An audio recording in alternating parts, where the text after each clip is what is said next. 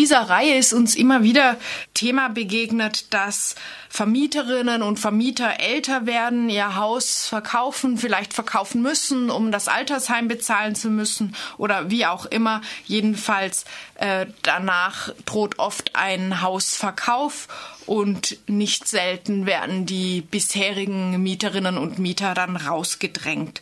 So drohte es auch den Bewohnerinnen und Bewohnern der Guntramstraße 38 im Stühlinger und eine Bewohnerin und auch Radiokollegin ist jetzt bei mir im Studio. Guten Morgen, Sabine. Guten Morgen. Ja, die Guntramstraße 38, das ist ein äh, ganz hübsches historisches Gebäude um die Jahrhundertwende gebaut mit einem Vorder- und einem Hinterhaus. Ich glaube, 13 Partien sind es. Und elf Erwachsene, ein Kind, ein Kater und eine Bürogemeinschaft gibt es da auch noch mit vier Leuten. Mhm. Und das sind äh, teils auch kleine Wohnungen in einem einfachen Standard, aber gut im Schuss. Und die Mieten, die waren bisher so, dass sie auch für Leute bezahlbar waren, die nicht so viel verdienen. Dann kam aber vor einigen Monaten inzwischen schon der Schock, euer Haus sollte verkauft werden.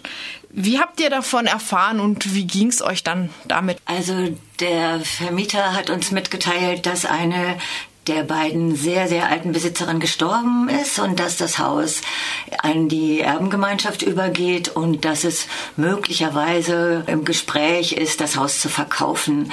Aber schon eine Woche später haben wir Post gekriegt, auch per Mail von dem entsprechenden Makler, der sofort Hausbesichtigungen machen wollte. Da ging es dann gleich um Termine. Das war Ende Februar, Anfang März. Und ja, eben Schock auf allen Seiten bei uns. Und dann gab es erstmal so Abklärungen beim Mieterschutz und was ist, wenn das gekauft wird und so weiter. Und es bekam eine andere Wendung, als diese Besichtigungen waren. Also als äh, Makler mit Investoren die Wohnung besichtigt hat, also die waren zu viert und haben alles ausgemessen, wie man das oft hört, diese Geschichten. Und das war dann eigentlich das, wo klar war, boah, das, äh, es muss was passieren. Und dann gab es bei uns schon immer mal den Gedanken ans Mietshäuser-Syndikat. Und wir haben uns dann zusammengeschlossen. Und es war ja so, dass wir jetzt vorher nicht eine Hausgemeinschaft waren, die immer schon mal ein Hausprojekt machen wollte, sondern äh, Nachbarinnen, Nachbarn teilweise Kontakt miteinander, teilweise nicht. Und das war dann erstmal der Prozess äh, für uns. Was machen wir damit?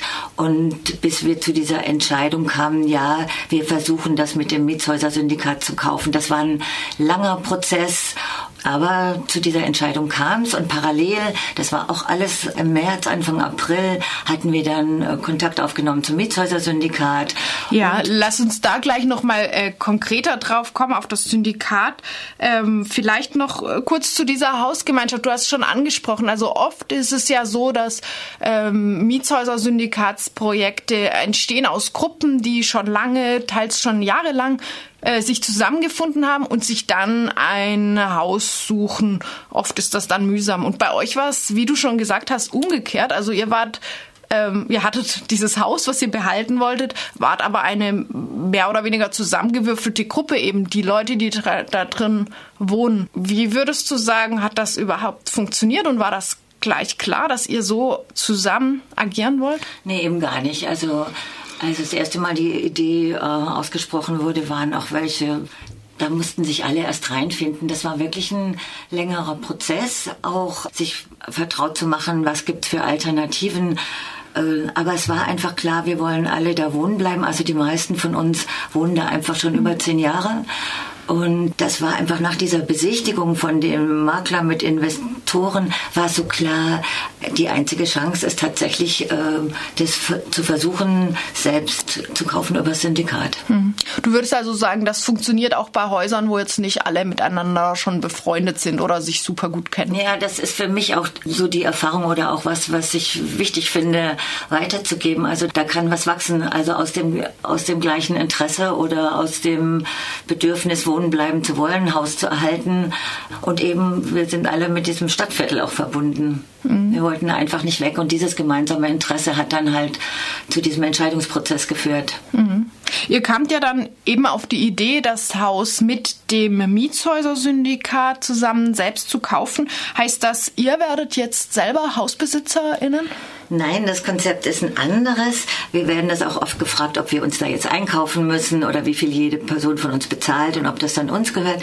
Aber das Konzept von Mietshäuser Syndikat ist anders. Also äh, das Mietshäuser Syndikat gibt es ja seit 92 und äh, es gibt eine lange Erfahrung an dieser Konzeptentwicklung und es gibt ja inzwischen auch schon 130 Häuser, die so funktionieren.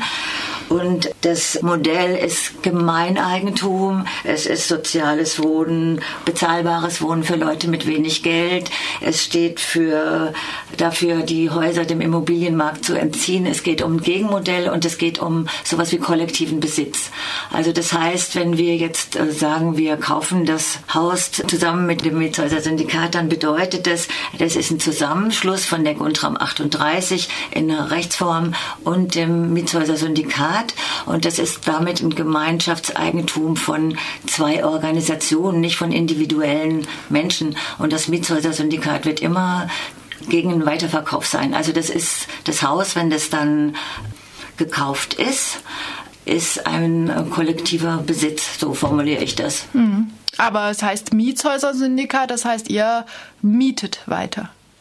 Wir mieten weiter, ja, wir sind weiter Mieterinnen und Mieter und. Und wer verdient dann das Geld damit, wenn ihr weiter Miete zahlt? ja, das ist dann, da sind wir dann bei der Finanzierung. Wie gesagt, das Mietshäuser-Syndikat ist sehr erfahren in Finanzierungsplänen und Finanzierungen und wenn dann so ein Projekt gekauft wird, dann gibt's meistens so eine äh, zwei Drittel wird über Bankkredite finanziert und ein Drittel über Direktkredite von solidarischen Menschen. Und solidarisch wäre jetzt auch das Stichwort, weil das ist einfach eine Erfahrung einmal mit dem Miethäuser-Syndikat. Also das finde ich auch sehr wichtig. Also von Anfang an, seit wir uns an sie gewandt haben, sind wir äh, begleitet worden in einer sehr, sehr kompetenten, solidarischen Weise, die äh, in der Sache effektiv ist, aber auch ans Herz geht. Und ähm, und das äh, und die haben einfach unglaublich Erfahrungen und haben uns sehr dicht begleitet. Man kann das sonst, also man braucht so eine Begleitung. Ich meine, das geht um viel, viel Geld. Äh, wenn du, wenn du hörst, ein Haus wird dann gekauft für 1, 4, 5 Millionen, das ist ein, ein Batzen, da kriegst du erstmal einen Schreck. Mhm. Aber eben, man kann da auch reinwachsen und eben mit dieser Begleitung und diese einzelnen Schritte nach und nach und nach äh, ist das machbar gewesen für uns. Mhm. Also ihr braucht, äh, ihr werdet Mieten zahlen, wesentlich um diese Kredite zurückzuzahlen. Richtig. Und auch um weiteren Projekten einen Anstoß zu geben und ähm, das Mietshäuser-Syndikat unterstützt. Aber wie sieht das konkret aus? Wo kann man sich hinwenden, wenn das eigene, äh, die eigene Wohnung verkauft werden soll, das eigene Haus und man will vielleicht auch sowas versuchen? Also ich weiß, dass das Mietshäuser Syndikat äh, inzwischen auch so ein Jour fix eingerichtet hat, also so einen festen Termin, wo sich Leute hinwenden können, die eine Beratung brauchen. Und ich weiß auch, dass die inzwischen so eine Art äh, Schulung oder ja, also um Schritt für Schritt das zu vermitteln, äh, wie das machbar ist, weil das tatsächlich, es ist halt ein ausgeklügeltes System, mhm. aber es ist ähm, sehr einleuchtend und baut Schritt für Schritt auf. Also da kann man sich hinwenden. Mhm. Ähm, wir kommen bald zu den Fokus Europa Nachrichten. Da, daher vielleicht die letzte Frage nur ganz kurz.